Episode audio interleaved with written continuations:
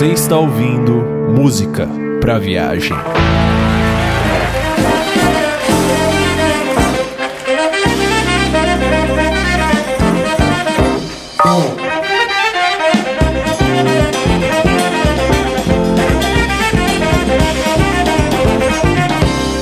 Bom dia, boa tarde, boa noite, habitantes do planeta Terra e amantes da mais linda de todas as artes, a música. Falei bolado que só a zorra, mas eu ainda sou o Eric Ada, agora do canal Faixa 2.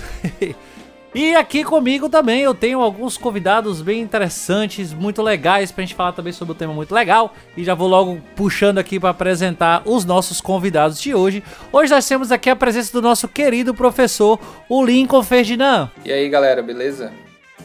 É nessa hora que eu falo mais ou não? Já falou o suficiente. Temos também aqui a presença do nosso querido baiano pela segunda vez aqui no nosso podcast, o Gerri Barbuda. Uhul, fala meu povo. Ei homem, mas, mas não me chame de professor não, senão a galera vai achar que eu sei alguma coisa. Já era. Já era. Isso Já aí, quando você vai se apresentar, vai se apresentar com o professor. Já era. aqui é assim, a gente joga logo na berlinda logo de cara. Bom, eu sou um, um músico frustrado, mas sou um Eita. pesquisador dedicado, né? E um nordestino Pronto. apaixonado. Então, Olha pelo aí. menos gostar eu gosto. Saber eu não sei não, não garanto não, mas gostar... E pra completar aqui a nossa mesa de machos, porque hoje aqui só temos cabra machos, temos aí a presença do nosso editor, o Vitor Camilo. Saudações ouvintes e vamos chachar. A melhor apresentação. e vamos chachar, vamos chachar sim, porque hoje nós vamos falar sobre a música nordestina. Por isso temos esses convidados com esses sotaques maravilhosos aí pra gente se aprofundar um pouco mais aqui no nosso tema de hoje. E esse é mais um episódio aqui, um episódio completo aqui do Música pra Viagem, né? Que a gente voltou na duas, duas semanas atrás com o nosso modo shuffle, onde até o Anderson Cardoso deixou lá um comentário pra gente bem legal, que ele deixou lá no musicapraviagem.com, onde ele fala assim: "Muito bom o episódio, façam mais shuffle. É bem legal, sim, essa é a nossa intenção. A gente quer realmente fazer mais shuffle porque é bem legal mesmo. Estava com saudade de vocês e sentia falta da voz do Vitor também. Vitor, se explique. Oi, é, eu, eu não sei o que eu tava fazendo nesse dia, mas eu não podia gravar. Desculpa aí. Pois aí ele diz assim ainda: A Jéssica está se mostrando melhor host que o Eric. Que tal trocar? Olha o golpe, gente. Olha o golpe, Olha o golpe. Tá vendo? Eita. Brincadeira. Tenho certeza que se colocar uma enquete no, no Twitter, ela ganha. Eu acho que se botar a enquete no Twitter, eu voto nela. Aí não é golpe, né, querido? Porra. Então, mas até, até, até ter essa, essa, essa enquete aí vai ser golpe. E ele finaliza o comentário dele dizendo assim: Essa música da Copa da África do Sul, eu sempre escuto um grito Brasil no meio do oh, é automático, tipo uma voz do além. Tá muito doido esse cara. Tá bem louco. Vocês me entendem ou eu tô ficando muito maluco mesmo? Já Anderson, respondemos. você está maluco? Já respondemos. E seguindo aí, só pra, pra completar os comentários que a gente teve aí no nosso último episódio, a gente tem um comentário, veja só você, do, do Lincoln Ferdinand, né? Que, pô. Aí, aí você vê o quanto você deixar um comentário pra gente nos nossos podcasts compensa. Compensa. É uma diferente, coisa inédita, né? Uma- Isso é inédito, né? Diferente do crime, deixar um comentário compensa. Porque aí a pessoa vem, deixa um comentário, ela vai, vai ter o comentário dela lido com ela aqui presente no podcast. É uma maravilha. Olha Que só. loucura, cara. Que loucura. É, e nesse último modo Shuffle, o Eric e a Jéssica conversaram um pouquinho ali a respeito das, das músicas de Copa do Mundo, né? E foi inclusive a respeito disso que, que o Anderson falou no, no comentário dele. Ah, e o Lincoln falou assim: Com certeza, a música de Copa que mais me marcou foi a de 98 com o Rick Martin. Eu só tinha 8 anos na época, mas toda vez que escuto, consigo lembrar de todas as imagens que me marcaram. Cara, eu lembro muito pouco da, da Copa de 98. Ah, eu, eu só lembro de eu chorando na, na, na final. Mas enfim, ele segue assim. so- Sobre músicas que contam histórias, como Jéssica puxou no tema, eu gosto muito, particularmente aquelas em que a história está um pouco escondida e você só consegue extrair mais se for cuidadoso e for atrás dos pormenores. São músicas que requerem uma interpretação mais dedicada.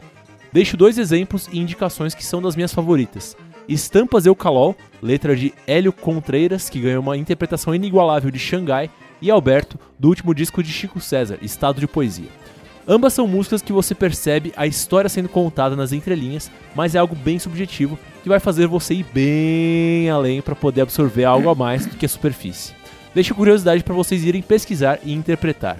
PS adoro esse podcast com meta hosts. É isso aí, a gente ganhou, ganhou um novo título aí. Eu e a Jéssica somos os, os meta hosts desse podcast. Então, né? é, é, é, é, segundo o Lincoln, explica, Lincoln, a sua, a sua teoria de meta-host, por favor. É, porque o, tom, o nome é, foi Vitor quem deu, mas foi por conta de uma observação que eu fiz. Foi, foi uma criação E- cola, foi, foi uma criação conjunta, foi uma collab, né, entre eu e o, Foi um e collab.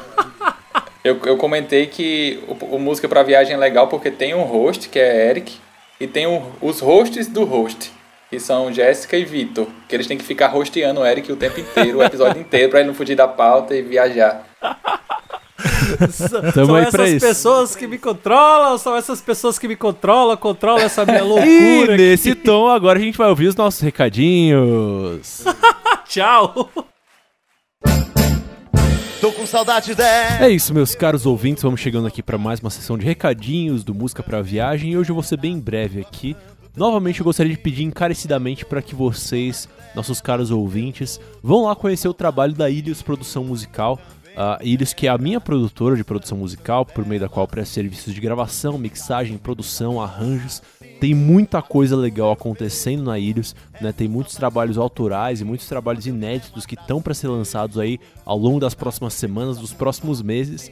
E no contexto desse podcast aqui, eu gostaria muito de recomendar para que vocês vão lá ouvir o trabalho do meu querido amigo Nicolau Araújo, que é um cantor de, Pernambuco, é, que gravou em 2016 um trabalho ah, todo voltado às referências de música nordestina que ele traz no trabalho dele, né? Eu tive o prazer de gravar e mixar esse trabalho chamado Flor de Açucena, e eu anuncio aqui que em parceria com o Nicolau Araújo eu estou preparando mais um trabalho autoral dele, dessa vez que vai ser inteiramente produzido por mim, via Ilhos Produção Musical, e que tá ficando maravilhoso, eu não vejo a hora de compartilhar ele com vocês. Então vão lá conhecer o trabalho da Ilhos no www.ilhos.com.br e vão lá conhecer o trabalho do Nicolau Araújo, o projeto Flor de Açucena. É só colocar Flor de Açucena no YouTube, que eu tenho certeza que vocês vão gostar pra caramba.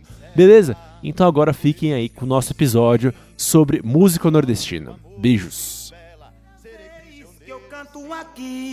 O povo tá aí pra mim ver cantar. Vamos vamos.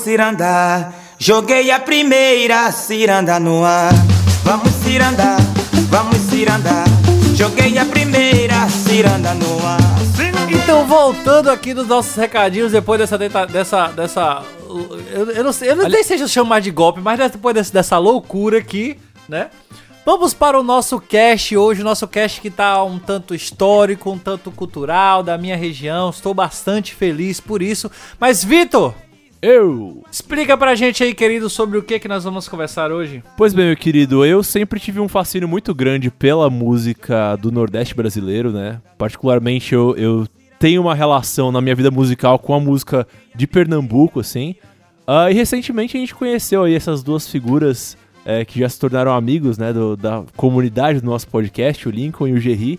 Ah, e eu lembro ali, no, acho que foi no começo do ano, né, que eu tava conversando bastante com o Lincoln a respeito de, ah, de música nordestina. Eu mostrei pra ele o Encontro de Lampião com Ike Batista, né, do, do El Efecto, que é uma das minhas bandas favoritas.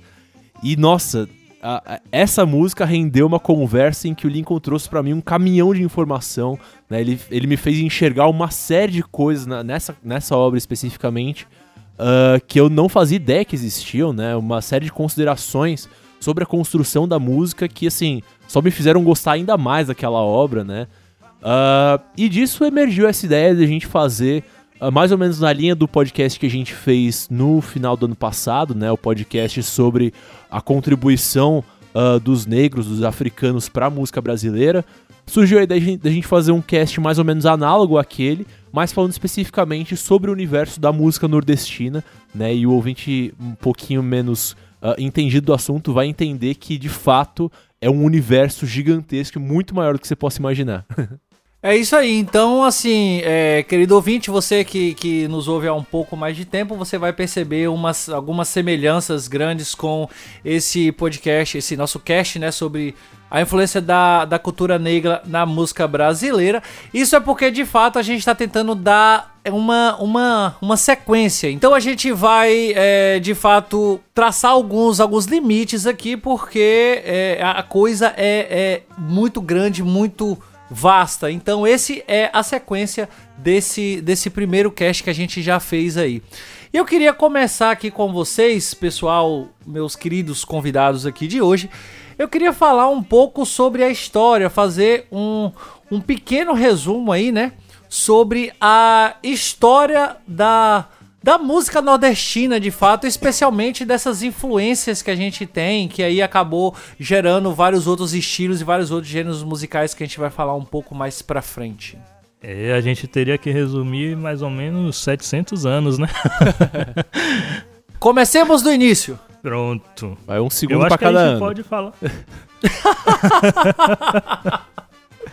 Eu acho que a gente pode começar falando, né, da chegada dos povos banto aqui no Brasil, trazido pelos portugueses, a diáspora africana, o início começa aí, né, que é um povo, né, se você olhar, na verdade, assim, quando a gente começa a falar de etiologia, né, do, dos povos africanos, são mais, na verdade, como é que eu vou dizer são famílias linguísticas, né? Não são povos realmente. São grupos que estavam em um perto de um porto, próximo de um porto, ou eram pegos na, é, perto desse porto, né? E trazidos para o Brasil. E eles faziam parte de uma mesma comunidade linguística, né? Você claro, chamar de nações, confere? Sim, sim. Aqui no Brasil que ficou conhecido como nações, né? Eu não sei exatamente quando e como isso aconteceu, né? Eu imagino que por conta das políticas de autoafirmação que vieram depois, né, mais ou menos já no século XIX para o século XX, que eles começaram a chamar mesmo como nações. Mas esses povos eles eram famílias linguísticas, ou seja, não eram realmente povos ou tribos.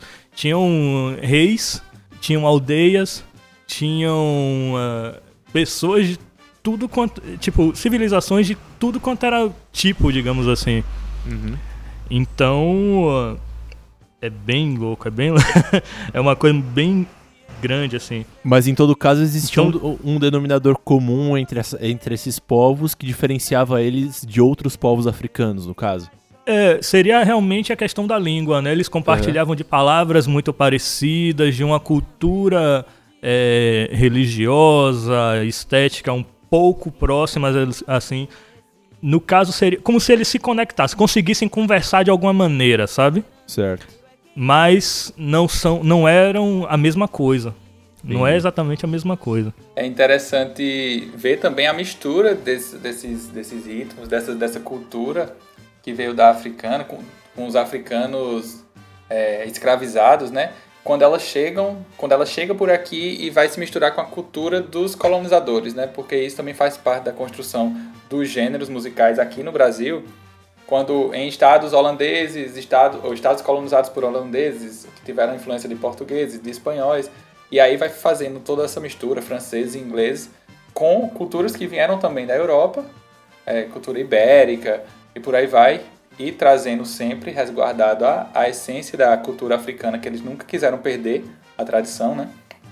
E para assim nascer o, os gêneros afro-brasileiros que a gente conhece, que a gente vai, vai discutir aqui hoje. Então acho bem, bem interessante essas misturas, porque muita gente, muitos pesquisadores, eles costumam dizer, não é um ritmo africano, ele é um ritmo brasileiro, ele é um ritmo afro-brasileiro. Ele vem com influência de vários lugares, principalmente da África, de, de nações africanas, mas que quando se estabelecem e nascem aqui, ele, ele surge é, diferente, né? Ele é, é, nascido no Brasil. Aí eu acho isso bem interessante.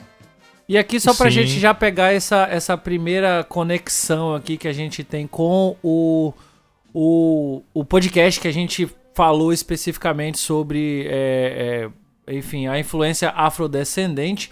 Na música brasileira. Aqui a gente já percebe que o, o início de tudo se deu na, na Bahia, afinal de contas, né?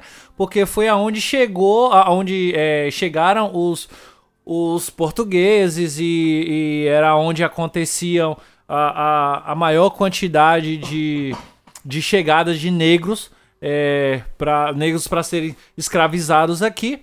Então isso, é, essa é a primeira conexão que a gente consegue fazer aqui, de fato, que foi quase o, o final daquele cast, quando a gente, quando a gente conta um pouco, né, sobre é, é, final não, na verdade, né? Sobre aquele cast inteiro, quando a gente conta com, como chegaram aqui os, os instrumentos musicais, como eles foram feitos, como se desenvolveram. E a partir de então a gente é, desenvolve para a gente desenvolve para outros estados, a gente mistura com a cultura, é, é, com os, os, próprios indígenas e com os outros, é, é, os outros povos da, da Europa, como o Lincoln tá, tá comentando aí. Sim, é, eu diria que na Bahia, mais fortemente no recôncavo, né? Ô, ô Gerry, só me permite um pequeno parênteses aí. É, queria te perguntar Sim. uma coisa que você vai responder para mim, você já vai estar respondendo para muitos dos nossos ouvintes. O que exatamente é o recôncavo baiano? Qual que é essa região? Que a gente sempre ouve falar, e eu, eu como estudante de música, eu sempre ouvi falar, ah, porque a música do recôncavo baiano é importante, mas o, o que na Bahia é o recôncavo baiano? Pronto. Aqui na Bahia, se você olhar o mapa né, de Salvador, ela é. Salvador é meio que uma é, península, né? Tem uma entrada de águas é, calmas entre Salvador e o resto do continente, digamos assim. Uhum. É uma Bahia, então, né? É, e a... sim. É, não, é isso, é isso mesmo. O, o nome acabou. É, é, óbvio que o nome é originário disso, né? Mas é, era isso mesmo que eu queria dizer. É uma, é uma, é uma baía, uma entrada. É realmente sim, uma... sim. Isso. E o recôncavo é justamente é, a maior parte desse fruto dessa, dessa baía de águas calmas, né? Que era muito fácil de você aportar, de você receber os produtos. Então, então assim, não era em Salvador, né? É, é como se fosse assim, atravessando essa parte da, do mar, você chega no recôncavo. Entendi. E aí tem as cidades como Santo Amaro, é, Cachoeira, Santo Antônio de Jesus e várias outras cidades. O recôncavo, no caso, é o que o que uh, é, é, o que ficaria atrás do côncavo. Né, que você tem aquela parte do mapa brasileiro que forma, que o mapa baiano, né? Enfim, brasileiro baiano, mas que forma esse esse côncavo. Então o recôncavo ele pega essa parte também de trás do côncavo. Eu nem sabia dessa, dessa questão da palavra. Como baianos icônicos, digamos, dessa região, a gente pode citar Caetano, Gal, Gal não, né? Mas Caetano, Betânia, é, Roberto Mendes, que são músicos que vieram né, do recôncavo baiano. Só para dar uma, uma informação mais, mais precisa aqui, eu tô olhando em um, em um dicionário onde diz que o recôncavo significa cavidade funda, enseada, gruta, antro, cavidade entre rochedos, o que faz todo sentido quando você olha no mapa ali da, da, da região, né, de, de, de de Salvador e tal. E ele continua assim: nome de uma região da Bahia que abrange os municípios da Bahia de Todos os Santos, que é esse côncavo que faz no mapa brasileiro ali, naquela parte ali da, da, da Bahia de Todos os Santos. Sim. Os negros eram mandados para lá para trabalhar principalmente no, nas fazendas de engenho, né? Engenho de cana, de açúcar e tal. Então, é, começa lá. E é uma, foi um dos lugares mais ricos, assim, talvez do mundo por conta da, do forte comércio que rolava entre o Recôncavo, Salvador, de Salvador para o resto do mundo, né? Então, Lincoln, eu queria puxar mais um pouco dessa, dessa questão da de como se, se espalhou de fato, né? Esses, e como se, se deu essa, essa mistura com é, da, da cultura indígena com a cultura africana, com a cultura dos outros povos, especialmente aí na região que você mora, né? Na, nessa, nessa área um pouco mais para cima da, da Bahia, nesses estados um pouco mais acima da Bahia, né? Do Nordeste. Sim, eu sou paraibano, né, de Campina Grande. Moro em João Pessoa, mas eu flerto muito com a cultura nordestina de uma forma geral. Claro que eu vou conhecer um pouco mais a, a, aquilo que me apresentam aqui de perto e sempre busco e conhecendo mais. mas uma coisa que eu, que eu confesso saber muito pouco e, e mais ter interesse ainda assim é, é sobre a cultura, os gêneros baianos, musicais. A Bahia, ela é um país, né? Então, todas essas, essas falas de vocês aí são, são todas coisas que eu aprendo, né? Que eu venho aprendendo com vocês. Mas uma, uma coisa, já chegando pra cá, é, vocês falaram, né? A colonização começou pela Bahia, né? Porto Seguro e tal, foi chegando. Só que elas foram acontecendo na costa, no litoral, meio que as- simultaneamente, né? Elas vieram chegando, claro que com seus tempos de diferença. E a gente veio também uma presença muito forte em Pernambuco de entrada. E a cultura pernambucana ela é conhecida, ela é vista no, no Brasil inteiro como uma cultura muito forte também, é, musicalmente falando, principalmente. Surgiram vários ritmos de lá. E um deles, que é considerado é, historicamente, né, no- nos registros da história, o ritmo afro-brasileiro mais antigo é o maracatu. Eu acredito também que o maracatu está difundido no Nordeste inteiro de diversas formas, de diversos é, jeitos. Cada, cada grupo, cada nação, ela, ela usa do maracatu, dos ritmos, dos batuques de uma forma bem particular e acaba gerando várias, vários, várias formas de brincar o maracatu, né? De viver o maracatu. Mas é, um- uma coisa legal, que é bem dividida aqui em Pernambuco, é a diferença entre o maracatu nação e o maracatu é, rural, que é o maracatu de baque virado, maracatu nação, e o maracatu de baque solto, é o maracatu rural. O maracatu nação ele é o mais antigo, ele surgiu na zona metropolitana de Recife e ele tem um aparato percussivo bem maior e uma ligação é, com, com, a, com a religião africana e com esse cortejo africano que, que era representava as coroações dos reis do Congo, né? Então, eles continuaram mantendo essa tradição e fazendo um cortejo. O maracatu é um cortejo. Ele tem alguns instrumentos particulares, como bombo, alfaia. A alfaia é o tambor né, do, do maracatu. E ele tem todo esse cortejo que vem, data do século XVIII, né? A sua organização, assim, veio acontecendo com o tempo. É, grupos de maracatu foram se organizando, foram surgindo, mas é uma coisa muito conectada com a religião, com o candomblé, é, tem toda essa questão. Já no maracatu, ah, e esse maracatu, ele é só percussivo, né? O maracatu nação. O maracatu rural, que aí já vem para a zona já da zona da mata norte pernambucana, ele é diferente porque tem instrumentos de sopro, de sopro. Né? Então ele, ele é maracatu de baque solto porque ele é mais livre na sua, na sua batida e ele tem uma, umas cantigas bem mais particulares, as loas que chamam, né? Existem personagens, ah, esqueci de falar isso. Existem personagens na- nesses cortejos, né? Que são os reis e rainhas, já que se trata da, de uma representação da coroação dos reis do Congo. É, existem as baianas, existem o- as calungas, catitas, então... E, e cada cortejo tem seus personagens diferentes, embora alguns se repitam, né? No, no maracatu rural, que é na zona da mata, ele é brincado mais por trabalhadores rurais, da, da- do cana, dos canaviais, e são pessoas pobres que fazem suas próprias fantasias, que vivem muito o, o maracatu. Eles acabam um ano já pensando no próximo ano e eles não deixam de, de viver essa cultura. Se você for conversar com qualquer um deles, tem vários documentários que vocês encontram na internet. Eles são muito apaixonados, né? Eu tive esse ano em Nazaré da Mata, no carnaval em Nazaré da Mata, que é a cidade, é a terra do maracatu rural.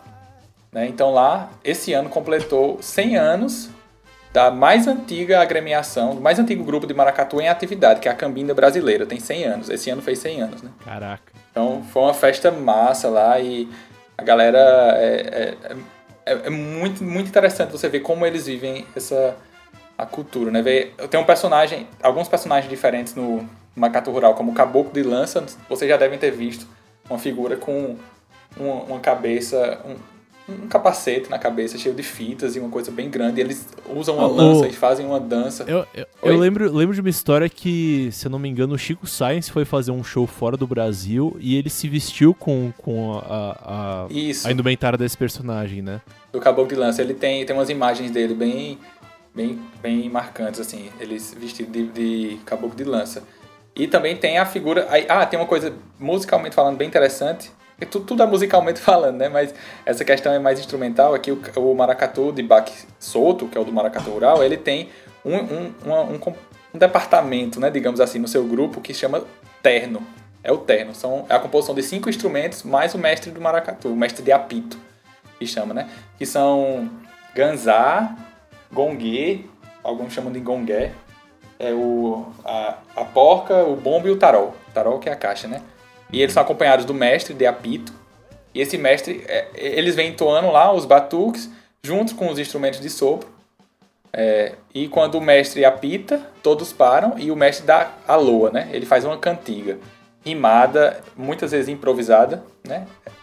É, é para ser improvisada, mas é, não é tão fácil improvisar e é, eles já levam os seus temas, já, já se preparam antes, mas eles dão as cantigas, a galera aí tem sempre a- alguém de resposta antes, que é ele dá um, um mote, assim, ele dá uma- um verso ou dois versos, alguém que tá do lado dele acompanhando dá a resposta, que é para dar tempo dele pensar, para dar mais quatro versos, mais três versos, e aí depois que ele termina, o, o terno continua batendo, a batucada, e aí ele segue a, a- os batuques até o apito, é, o mestre apitar de novo e ele dá outra loa, né? Ô, Lincoln, Bem, é muito legal.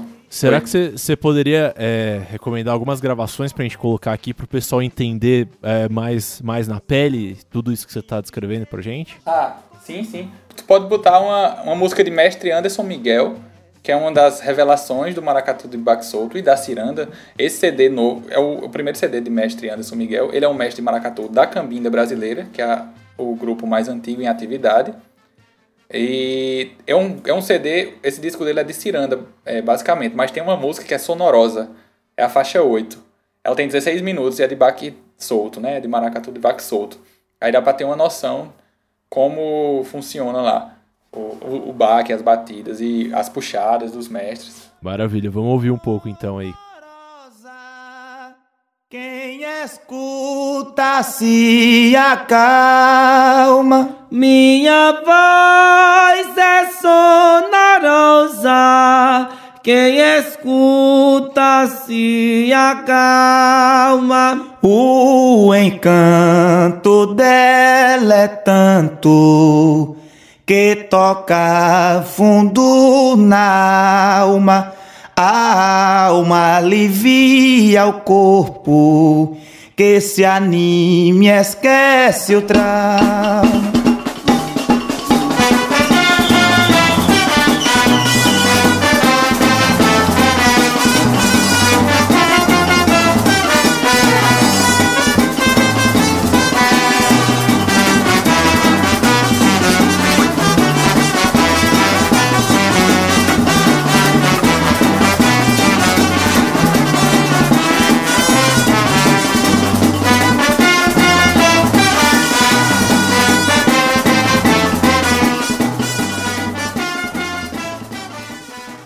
Só para trazer uma informação é, de como o maracatu está diretamente ligado a essa historinha, né, o começo que eu falei, o- os congos, né, o povo, povo congo, ele é uma dissidência do povo banto, dos povos banto, né? Os bantos seriam congos, angolas, moçambiques, Sim. é, vindos até da parte de Madagascar, né?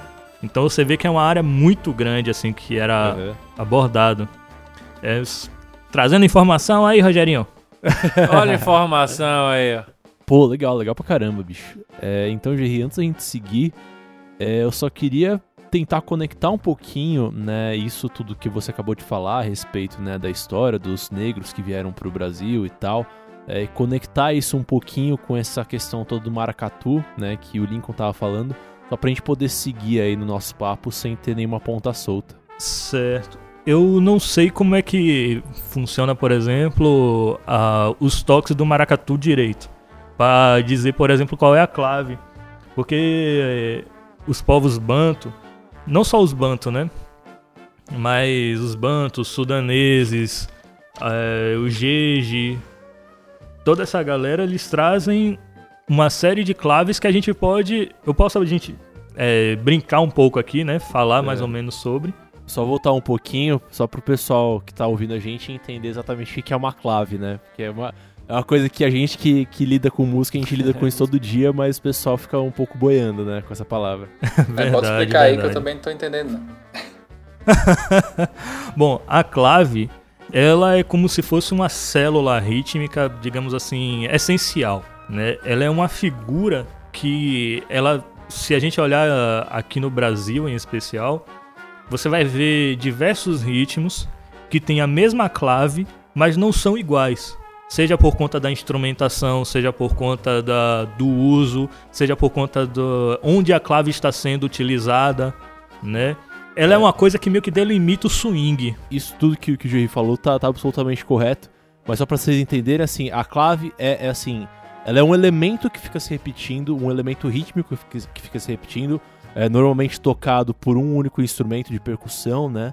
E que ele fica se repetindo ao longo da música inteira, às vezes não de forma explícita, né? Mas aquilo é, tá ali e acaba virando meio que a espinha dorsal de como a música vai ser construída ritmicamente, né? E a questão da clave, sim, ela tá sim. muito ligada a, aos gêneros de música afro-americanos, né? Aí falando da África como continente. Né? Então a gente, no estudo de música, a gente lida muito com claves, principalmente quando a gente fala sobre música cubana, né? música cubana ela é baseada em duas claves principais, né? Que é a clave de som, que é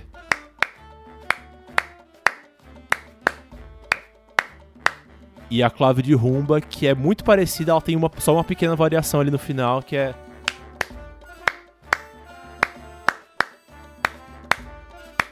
E assim vai. E esse elementozinho ele fica sendo tocado ali por algum algum elemento percussivo ali e tal, não sei o que. Uh, e isso é, é como o Jerry falou muito bem, isso é usado para delimitar o swing da música, é usado como espinha dorsal para toda a, a instrumentação, para to, né, todo o arranjo rítmico da música se construir, né? Uh, e todos esses gêneros musicais que a gente está falando, né, uh, brasileiros que derivam de, de gêneros musicais africanos, tem em si tem as suas próprias claves, né, sobre as quais eles são construídos. Inclusive o próprio samba é construído sobre uma clave também.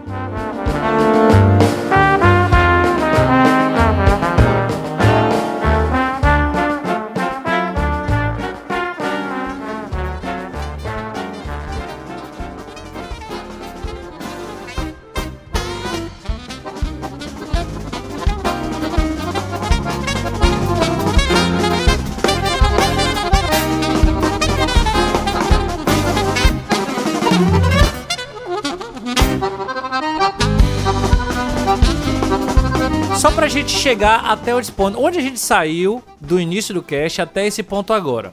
A influência inicial, a, né, a influência principal se iniciou na Bahia, em alguns outros estados e algumas outras regiões ali próximas quase ao mesmo tempo, aí diferenciado de alguns de anos, né, que para a história não é tanto tempo assim. Posteriormente, ela foi se desenvolveu e acabou gerando a nossa cultura do maracatu, né?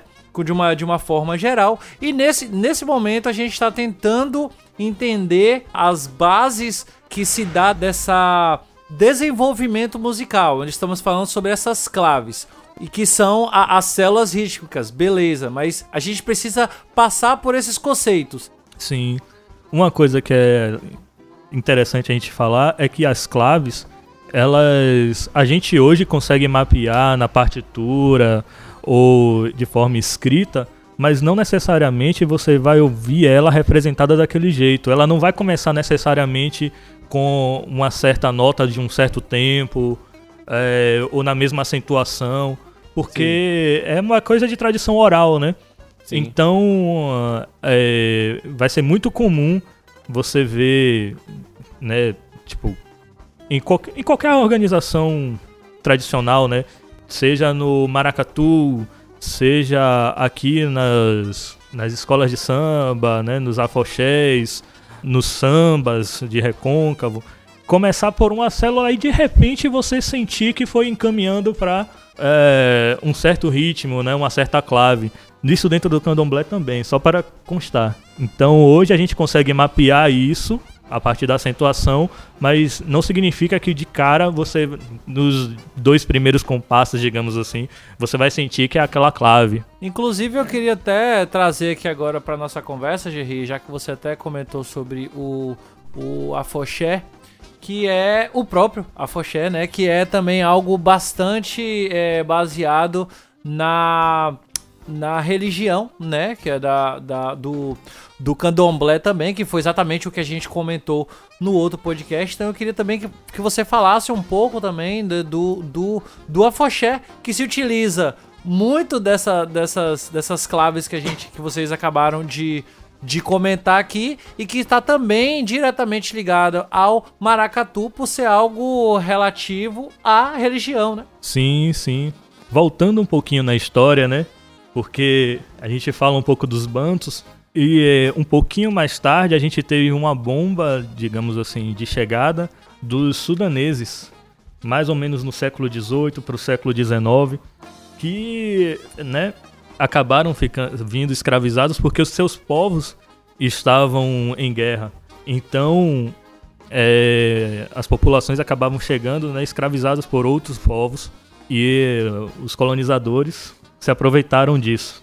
E aí o que acontece? Dentro dos, desses povos dos sudaneses, tinha comerciantes né, e pessoas livres, né, negros livres. Detalhe, os sudaneses são também como os banto, né, era um grupo linguístico. Então tem aí é, os jeje, os é, oió, é, os nagô, são todos meio que sudaneses nessa, nessa história, né? E o que acontece? É possível mapear as casas da etnia do, das pessoas de Salvador por conta deles, que eram povos mais letrados, que tem, tinham conhecimento da tradição muito forte e eles, né, quando você fala do afoxé, acabam tendo um pouco da influência porque eles traziam outros negros para o Brasil, não escravizados. Eu estou falando de gente que, para manter a tradição de um jeito mais purista, sabe? É, dentro de Salvador, em especial. Então, é, quando se fala em afoxé, a gente pensa em candomblé de rua, em especial. É, esse seria o nome dado. E a, a palavra afoxé significa a noz mágica, né, usada por sacerdotes nas cerimônias. O que seria essa noz mágica, eu não sei. eu sei que ela é, é, eu sei que ela é isso e acabou se é, denominando como candomblé de rua, porque quem executava na rua o, os afoxés eram geralmente pessoas é, do sacerdócio da religião, né, do candomblé. E isso é bem interessante, geralmente usando o, ritmo do Ijexá, não só esse, mas geralmente. Me tira uma dúvida, é, tu deve saber, tu pode saber explicar isso, porque o afoxé, assim como o maracatu, como o cavalo marinho, boi bumbá e outros desses, são folguedos populares, né? São festas populares que tem muito a ver com a tradição de um povo que veio da África, que se estabeleceu aqui, que se misturou, que tem relação com a religião. E eu percebo que a, a base rítmica, claro que com uma visão muito leiga, vocês explicaram muito aí sobre claves e tal, batidas, pode existir uma infinidade de diferenças. Eu sei que o maracatu tem vários tipos de toques. Toque de Luanda, toque de Malay e tal. Só que eu não, tipo, não sei reproduzir e tal. Eu sei quando eu escuto, sei que isso é maracatu e tal. Mas dá para dizer que todos esses foguedos, a maioria deles, não sei, eles têm a mesma base rítmica? Como o afoxé e o maracatu, por exemplo? Rapaz, é possível que algumas claves sejam reproduzidas em diversas manifestações no Brasil. E eu digo no Brasil mesmo, sem sombra de dúvida, porque, por exemplo, eu ouço o Sim. funk que é feito hoje, eu ouço um ritmo africano, eu ouço um ritmo do candomblé, sabe? Tá, tá, tá, tá, tá, tam, tá, tacutum, tá, tá, tutum, tá. É. então, assim, a gente olhando as claves, você com certeza vai identificar, rapaz, essa clave aqui é muito parecida, às vezes é um pouquinho mais lenta, às vezes é um pouquinho mais rápida, às vezes é a sequência de notas começa meio que diferente, mas é bem possível de você mapear. Sim. Sobre o funk, a gente pode até fazer um podcast depois especificamente sobre isso, mas sim, senhor, o senhor está correto. Tem uma conexão aí nesse meio. Sim, e até se você olhar os nomes que você deu, todos são relacionados, por exemplo, às casas de candomblé que a gente sim. encontra aqui. Né? As nações, os povos, com certeza tem muito a ver. Ah, e tu falou nisso, achei.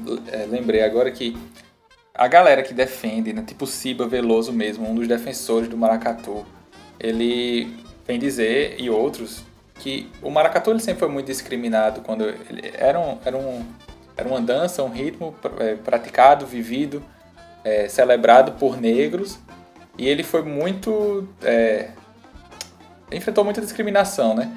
As ele era, tipo, segregado, eram pobres, negros, de religiões africanas que praticavam. E eu, eu esqueci de quem foi a frase que eu ouvi em algum, algum momento, que se o frevo, se o maracatu tivesse tido tanto apoio do governo como o frevo teve, o maracatu hoje est- estaria bem maior do que ele, do que ele é. E o maracatu já é grande, entendeu? Então é aquela questão do, do preconceito, né? Do, do racismo. O frevo ele teve mais ele teve mais adesão e teve mais apoio do e depois a gente pode até falar do frevo do, do governo do estado, do, do Eu acho, eu acho que é interessante até a gente pegar esse gancho que você, que você falou, né? Porque o frevo, assim, pelo pouco que eu conheço, né, do, da música nordestina e tal, só de olhar externamente, assim, dá pra perceber que o frevo tem muitas, muito mais referências a, a elementos de cultura europeia, né, do que o maracatu, por exemplo.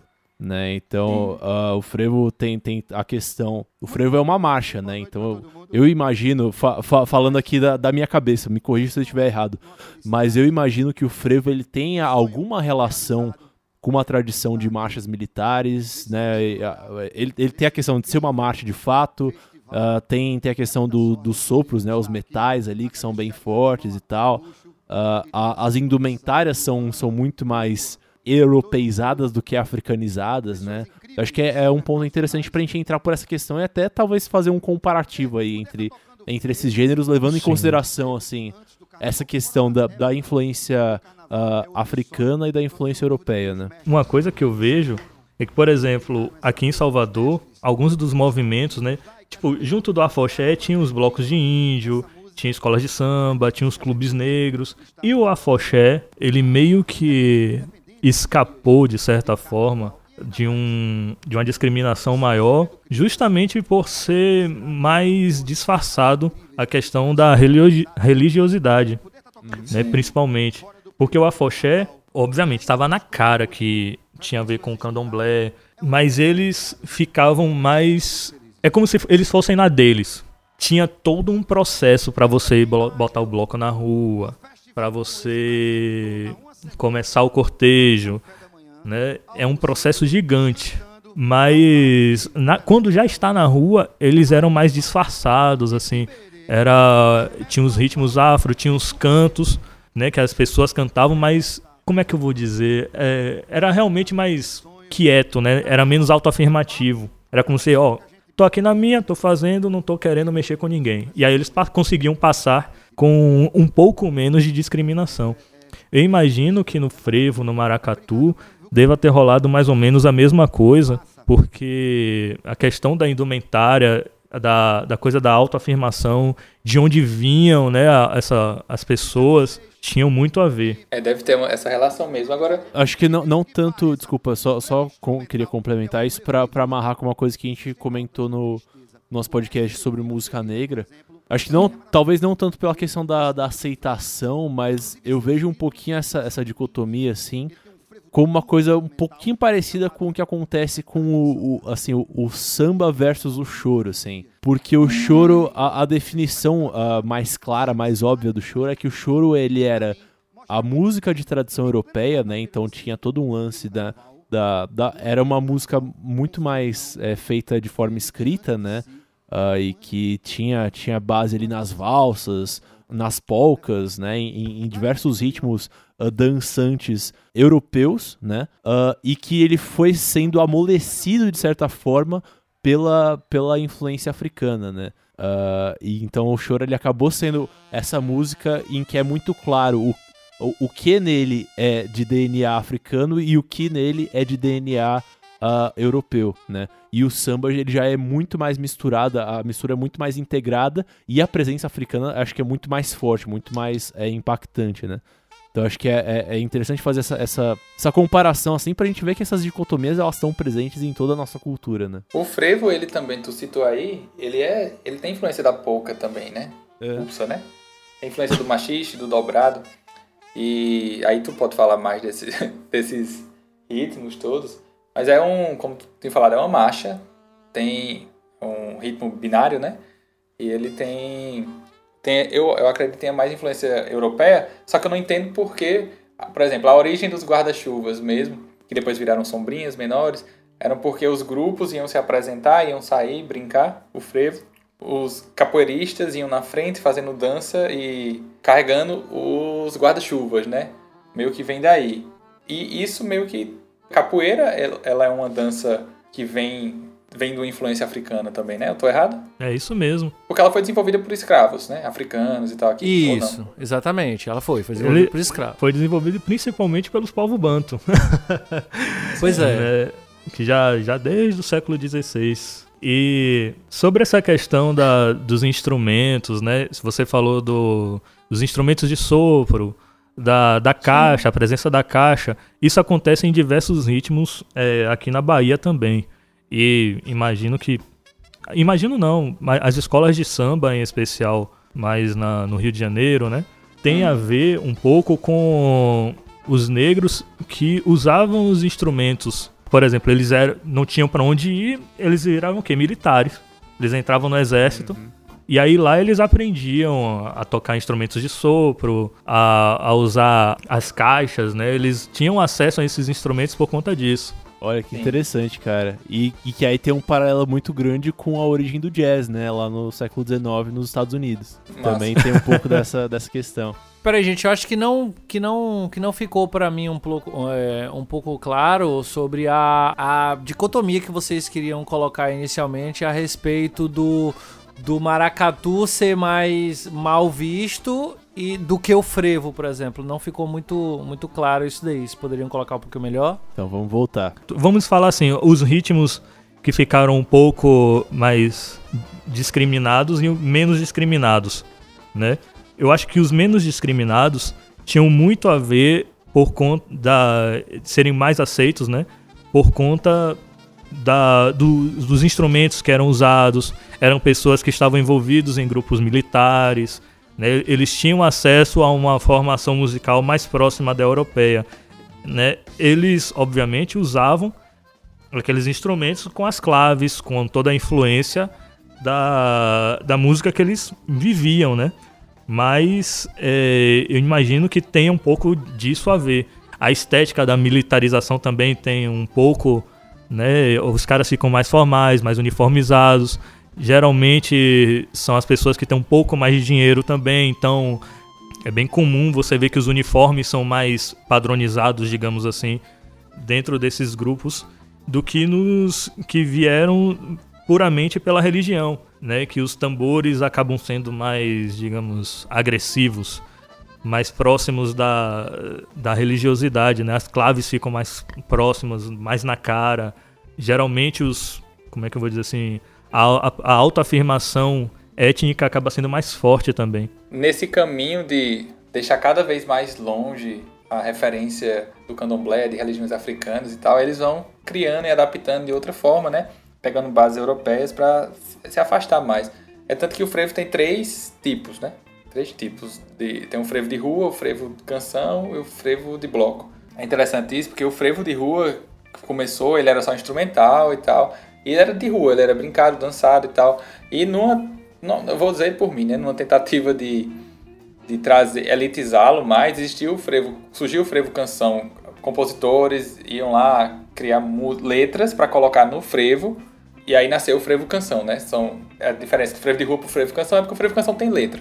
E, É, tem, e aí- deve e ter aí- algumas outras diferenças, né? De, de ritmo e tal, de velocidade, esse tipo de coisa. Ô, Lincoln, você saberia dizer se existe uma relação direta? Eu imagino que sim, né? Pelo menos, assim, dando um golpe de ouvido, eu chutaria que sim. Mas se existe uma relação direta, comprovada, assim, entre, o- en- entre esse frevo e as marchinhas de carnaval que se popularizaram aqui no, no Rio de Janeiro totalmente. To- Todo mundo faz essa relação. e? Aham. Frevo canção, se você for ver a galera que estuda, que pesquisa, vai dizer sempre que o frevo canção se assemelha às marchinhas cariocas, né? Aham. o, o andamento, esse tipo de coisa. Tem a própria condução, um, um... né? O, o, próprio fato de ser uma marcha, né? Isso.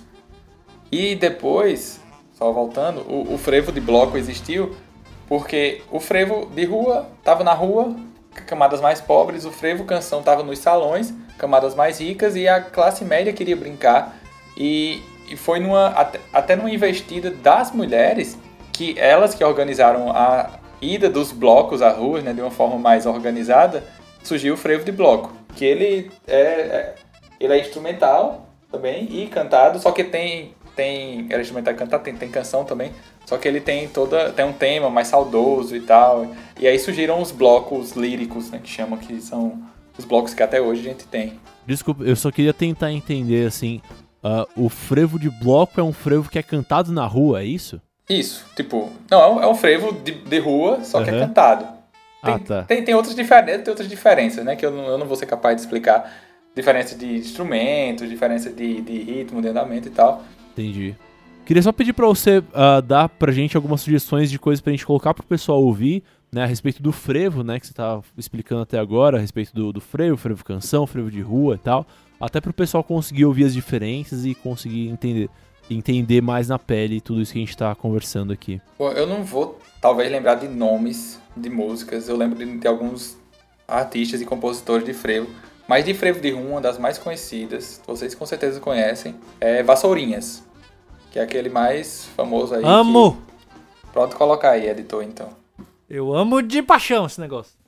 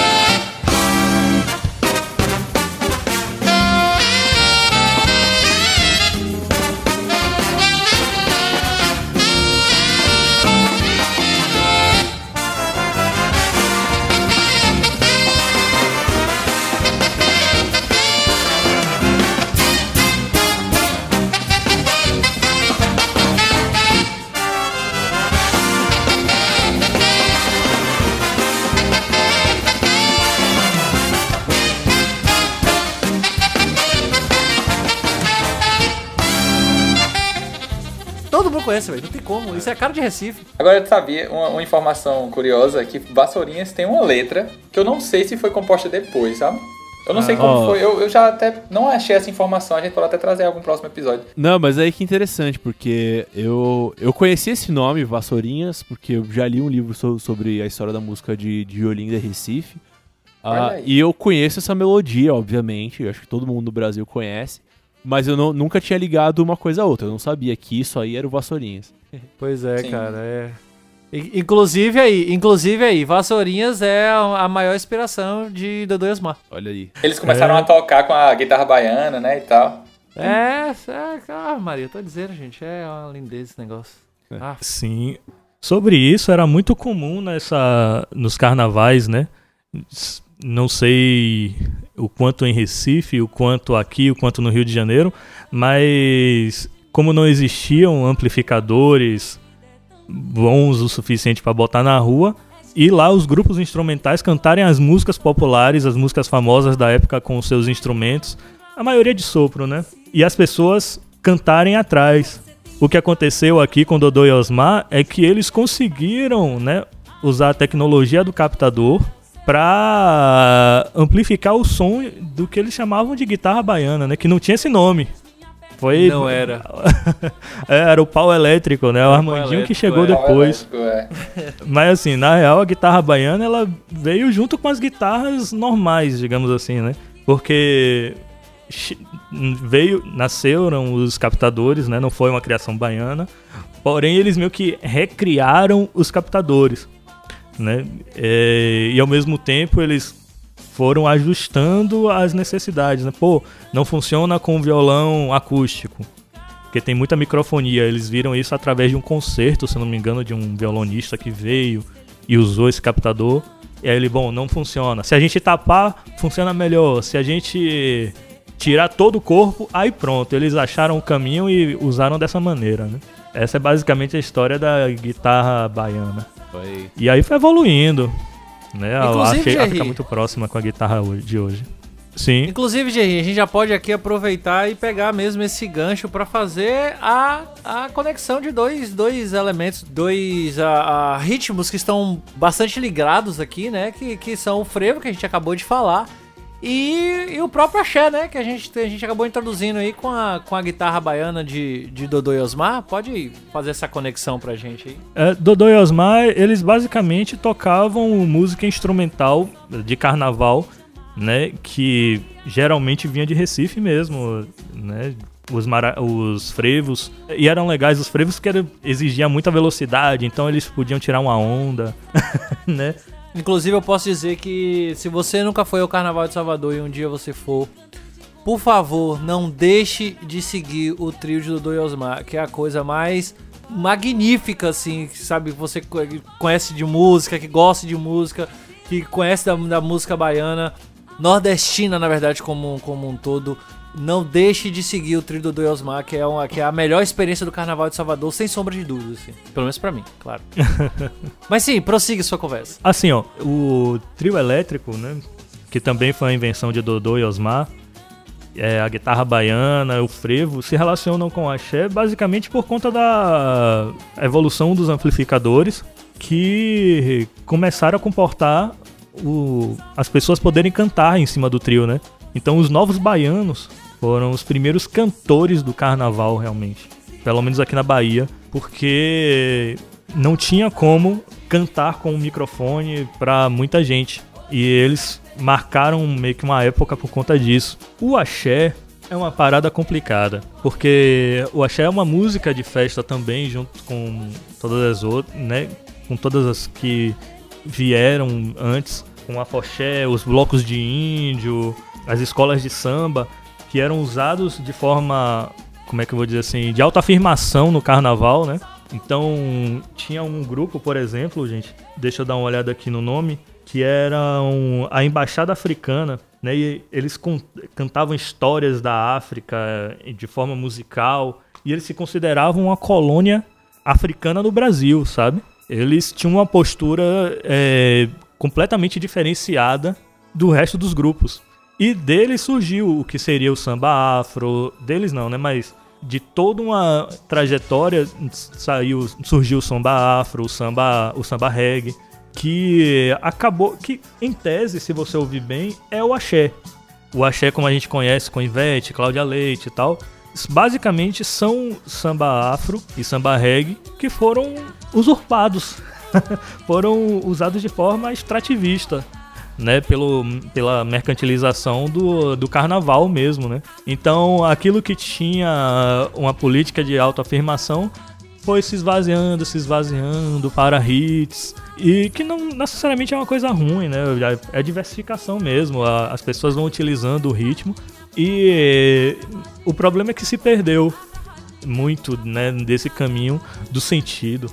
E aí a relação com o carnaval, eu imagino que tenha um pouco a ver com isso. Eu acho que aqui você colocar aqui o, o axé como tendo o samba, o samba reggae como, como base aqui, é, a gente pode ouvir muito nas músicas um pouco mais antigas do Chiclete com, com Banana, por exemplo, que tomou o Brasil todo aí.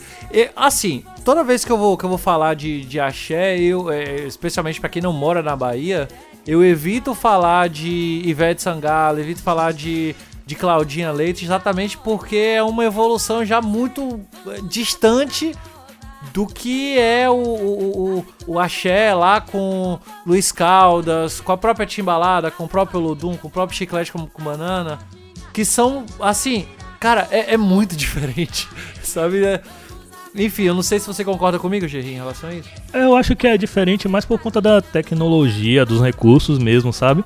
Porque antes deles, né, até antes do chiclete, você poderia botar aí a, sei lá, banda estrela, sabe?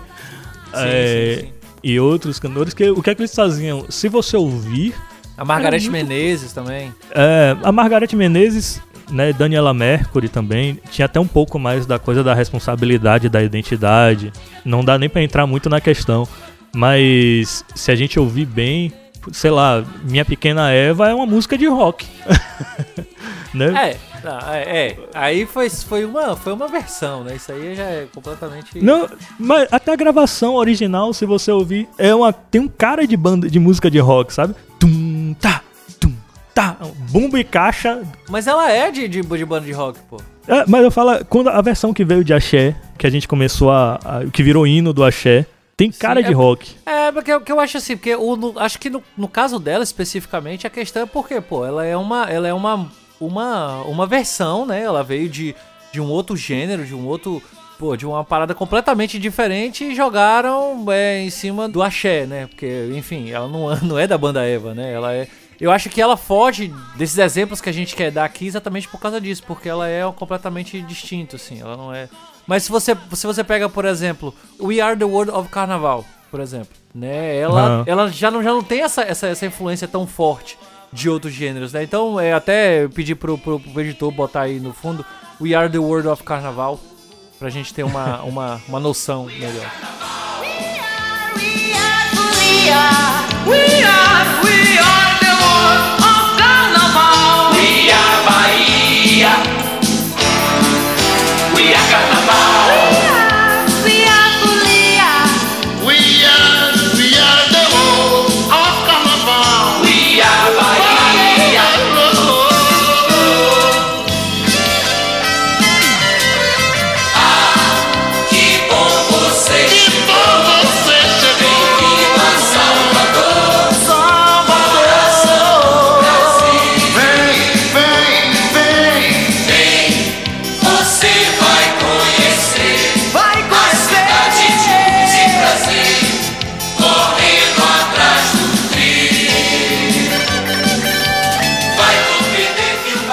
Já eu acho que tem bastante influência é, de outros gêneros, porque assim, não é só a questão da, do ritmo, né? Se a gente olhar o samba reggae, tá lá. Né, você vê uh, os instrumentos ali, mas tem toda uma cara de a guitarra distorcida, tem ah, até a música é em inglês, sabe? o Are Carnaval. Sim, sim. Eu acho que eles acabam pegando. Ele pega uma, uma influência exatamente do início do axé, né? De você sair do frevo é, é, e de, dos outros, dos de elementos de, dos outros estilos, como o próprio samba, o samba reggae. E você colocar a guitarra, né? A guitarra baiana, especialmente. Era, era exatamente essa a ideia inicial, a ideia precursora. Não à toa que você tem Luiz Caldas como um dos precursores. E tem o próprio Chiclete com Banana, que o Bel tá lá segurando a guitarra. Então, assim, acho que o, o, o lance de você ter guitarra dis- dis- distorcida, ele vai muito mais porque ele é a base do, do axé, de fato, assim, né? É, mais ou menos, mais ou menos. a guitarra com certeza tem tudo a ver com o axé, com o carnaval, porque, pô, é pra você tocar pra um monte de gente. Então os instrumentos elétricos, né? A gente vê que em paralelo com essa época, no sul tava a galera fazendo passeata contra a guitarra. Aqui a guitarra tava sendo usada e massacrada porque era música, né? pra tocar pra um monte de gente, então vamos usar guitarra. Eu não sei, eu não sei, porque assim, como é, é, né, a gente até traçou aqui uma, um paralelo evolutivo assim do, do axé com outros gêneros, eu não sei se se só o lance de você tá querendo tocar pra mais gente, pra atingir um público maior, é, se isso é o suficiente pra poder carregar um todo um gênero, toda uma, sabe? Como o, o próprio axé, sabe? É, esse, é, esse é o ponto que eu tô querendo colocar. Não, tem a ver. É, é porque a música, querendo ou não, tá relacionado com a tecnologia, né?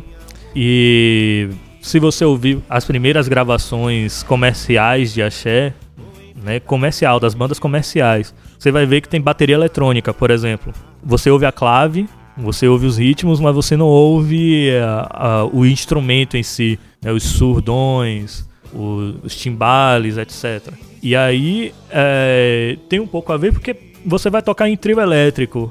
Você tem um espaço limitado, você tem uma quantidade de instrumentos limitados. É, Carlinhos Brown ficou famoso como instrumentista porque justamente ele dava conta de tocar três, quatro instrumentos de percussão ao mesmo tempo, né? Obviamente ele não ficou famoso só por isso, mas eu digo, ele ganhou nome é, junto com outros músicos por conta dessa habilidade dele de tocar diversos instrumentos de percussão ao mesmo tempo. Então, essa questão da tecnologia tem muito a ver sim. Eu acho que o axé tem muito dessa relação, né? Tipo, ele, ele saiu daquela coisa do frevo que como é que a galera fazia? Eles tocavam as músicas na guitarra baiana de frevo e aos poucos, né, vieram instrumentistas tocando atrás. Grupos de, de, de carnaval, eles organizavam e vinham evoluindo atrás aos poucos esses instrumentos foram meio que deixados de lado para entrar as bandas completas. Né? Cara, o axé é algo, é algo tão complexo assim que eu penso que eu ouvindo os vários, eu, eu coloco vários estilos dentro do próprio axé. Então, na minha opinião, eu acho que o axé ele deveria ser dividido, assim, é, é, em, em estilos mesmo, assim, vários estilos diferentes, porque eu não posso comparar, por exemplo, eu não tenho como comparar o que Chiclete com Banana faz com o que Ivete Sangalo faz, com o que né, a, o próprio Olodum, que apesar de ser considerado axé, ele é muito samba, samba reggae.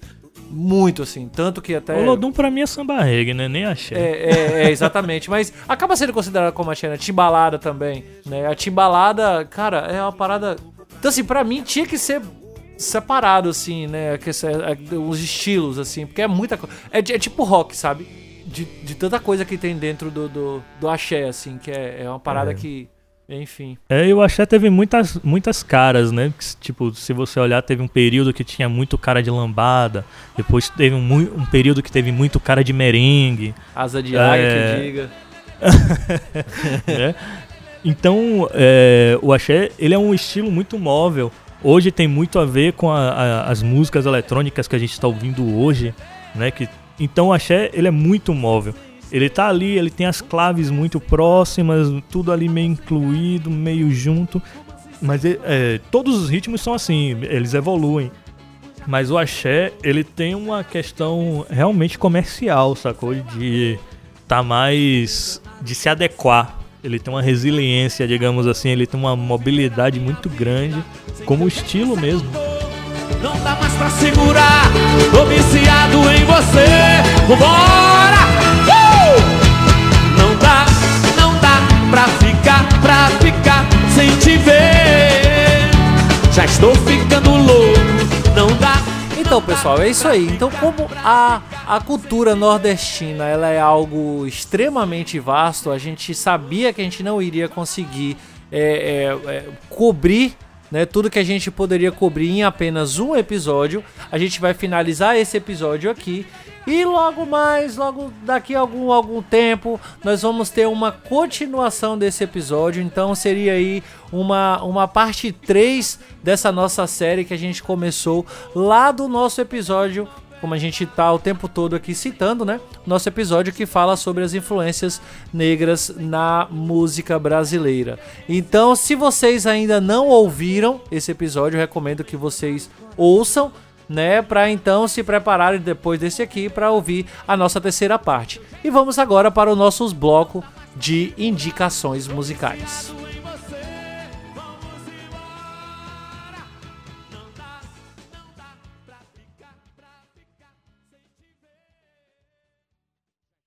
Isso aí, pessoal. Chegando aqui no nosso bloco de indicações musicais, aquele bloco maravilhoso em que a gente traz alguma coisa relacionada ou não ao assunto que a gente falou hoje. Vou chamar os nossos convidados para falar pra gente aí o que eles trouxeram assim de indicação legal pra gente. Vai lá, Lincoln, fala aí o que você trouxe pra gente de indicação. É, eu trouxe uma música de uma banda daqui de João Pessoa, Flor de Pedra. Ela já é uma banda nova, né? Ela já faz essa, essa, essa mistura, esse resgate da, de tradições, de músicas, de gêneros, de ritmos tradicionais, e colocam elementos novos. Eles se classificam como uma banda que mistura os, os batuques do candomblé com as guitarras do blues. E é, Flor de Pedra, a música Programa de Índio, leva um maracatuzinho bem massa aí, é essa aí. Então fique aí com a banda Flor de Pedra com a música Programa de Índio. Surfar nas pororocas, caminhar lado a lado com os animais. Me chame pra um programa de índio. Vamos enxergar Deus nas menores coisas, como talo de capim e flor dos manguezais. Me chame pra um programa de índio, dormir na relva, fitando os deuses, dormir ouvindo as cantigas universais. Me chame pra um programa de índio.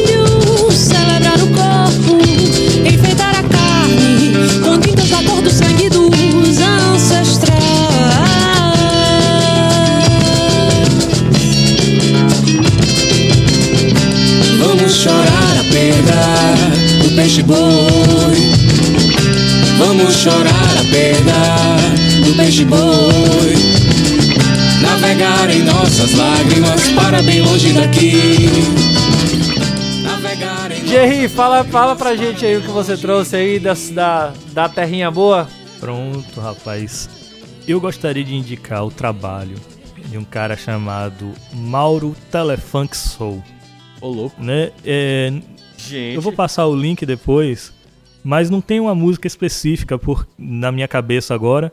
Porém, o que é interessante dele, ele trabalha com música eletrônica, ele é um DJ, mas ele coloca os elementos de música afro-baiana de um jeito tão sensacional e tão bem feito, sabe? Aquela coisa que você não perde o clima da festa. Cara, é, é muito, muito bom a forma que esse cara trabalha. Sabe, os arranjos assim, tem uma fluidez maravilhosa. Então fica a dica aí, viu? Mauro Telefunk Soul. Mas aí, indica uma música pra gente terminar, pra gente tocar aqui, cara. Deixa eu ver. Afro, Bahia Bass Music. Então com vocês, Mauro Telefunk Soul com a música Afro.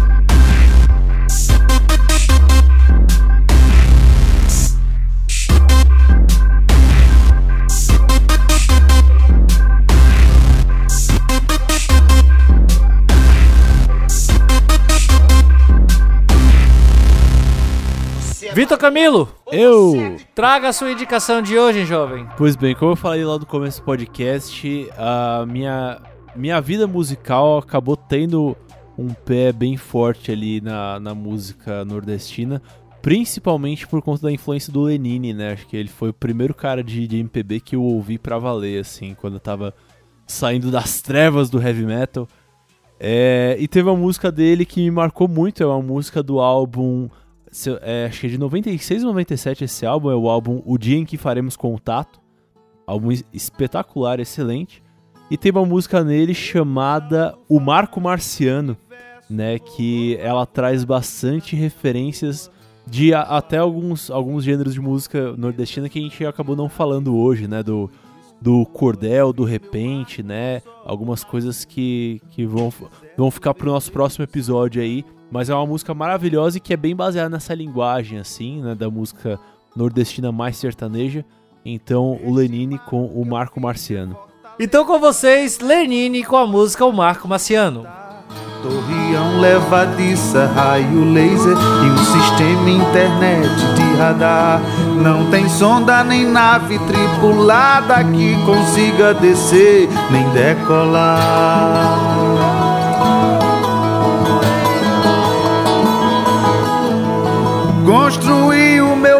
Na certeza que ninguém cibernético ou humano poderia romper as minhas guardas, nem achar qualquer falha no meu plano. Ficam todos em Fobos ou em Deimos, contemplando meu marco marciano.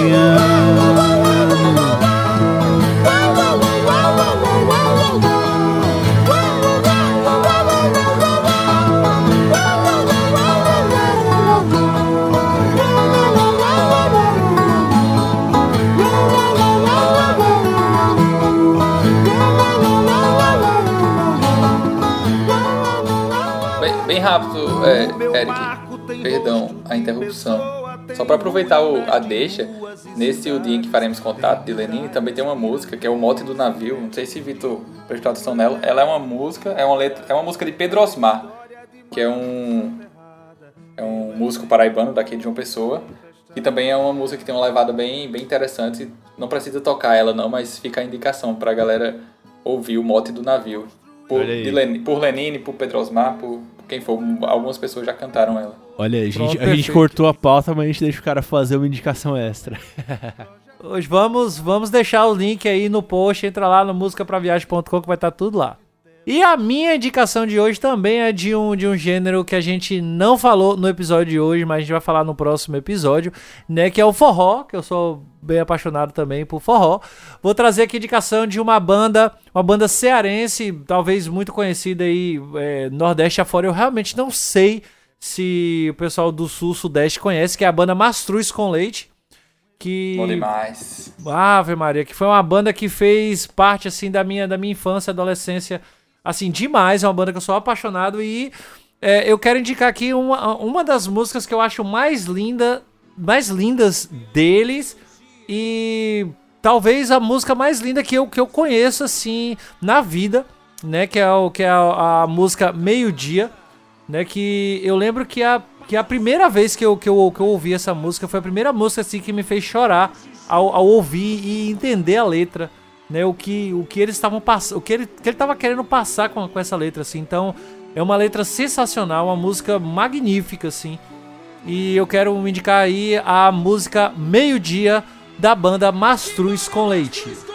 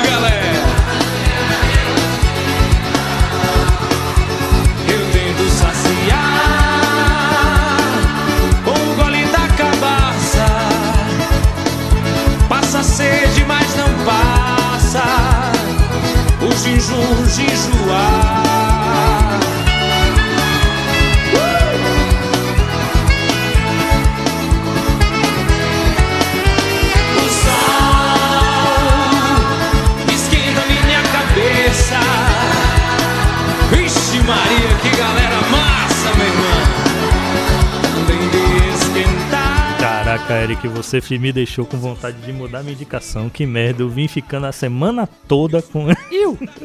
Não, va- va- ó, ó, faz. A, a gente tá. Pro tá- próximo. a- não, a gente tá Que dando, raiva. a gente tá dando crédito. Co- Como a gente teve que cortar a pauta e a gente vai fazer outro programa, então a gente deixa vocês fazerem uma indicação extra. O, o, o Lincoln já fez a É dele. sério? É. Não, eu Vai, não- Gerry, vai, Gerry, vai, Gerry. Minha- essa indicação extra é a seguinte: Traga o seu amor de volta, bem querer.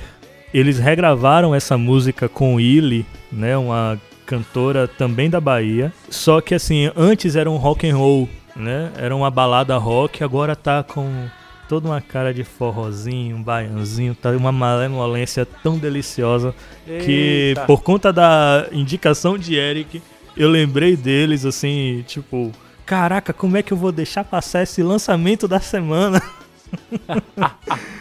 Que delícia. Vamos, vamos colocar também no post, assim como a gente colocou a, a, a, a indicação a mais aí do Lincoln. E Gerry, aproveitando, aproveitando que você tá com, com a fala, fala pra gente aí como é que a gente faz pra encontrar o seu trabalho na internet. Fala pra gente um pouco do seu, do seu trabalho aí com, com a, a Santa Java e outros trabalhos que você tem aí pro, pro Salvador. Como a gente faz pra encontrar você pela, pela internet? Pois é, rapaz. Vocês podem me encontrar em especial no Instagram e no Twitter. Tem o Facebook também. Até respondo lá, mas eu uso muito pouco. Então, assim, procurando Gerri Barbuda, você muito provavelmente vai achar só eu mesmo. é muito fácil. E eu trabalho com a produção da banda Santa Java e atualmente com Thaís e Maciel. Estamos no processo de gravação de single.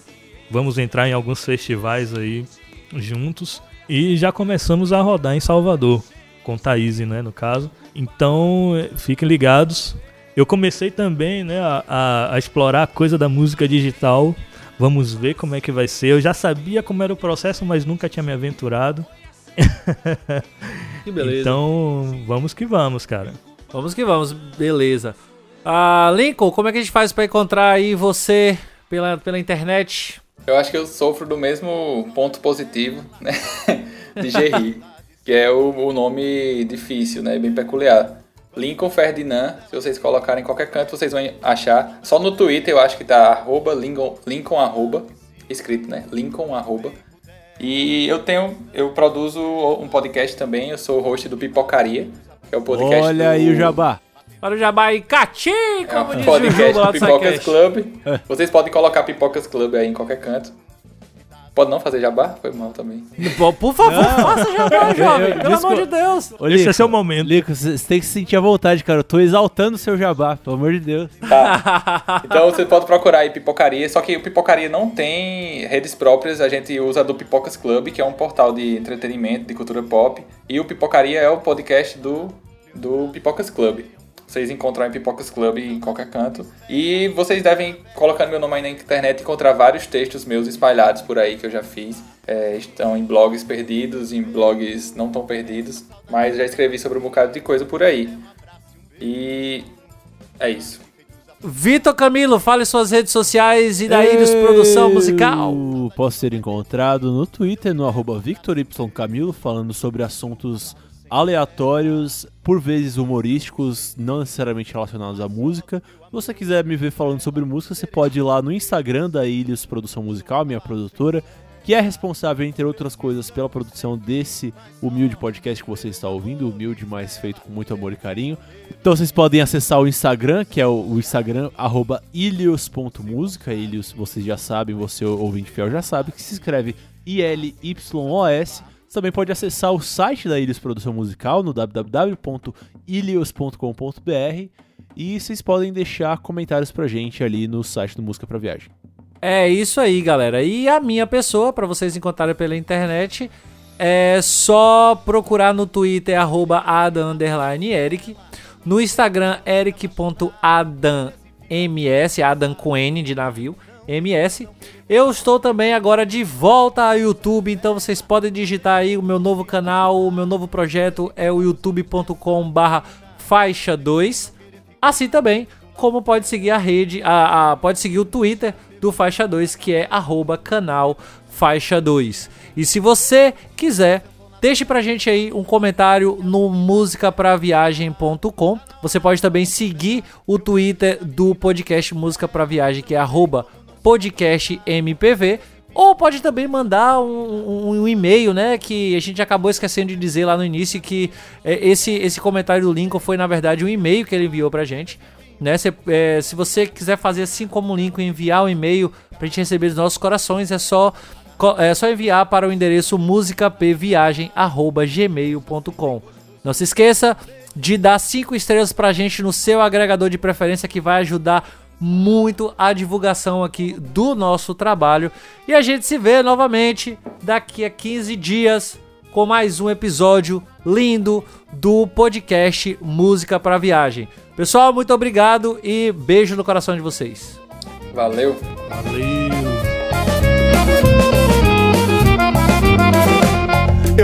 Na menina dos olhos dela, não tem como não se apaixonar. Beleza infinda aos olhos dessa menina, não tem como não querer ficar. Eu mergulhei na menina dos olhos dela, não tem como não se apaixonar. Beleza infinda os olhos dessa menina, não tem como não querer ficar. Do lado dela, assim agarradinho, no chamego sem hora pra acabar. No remeleixo assim bem gostosinho, feito um fole de sanfona tocar. A rocha Pablo Moura que a menina quer dançar. Tá na hora do forró começar.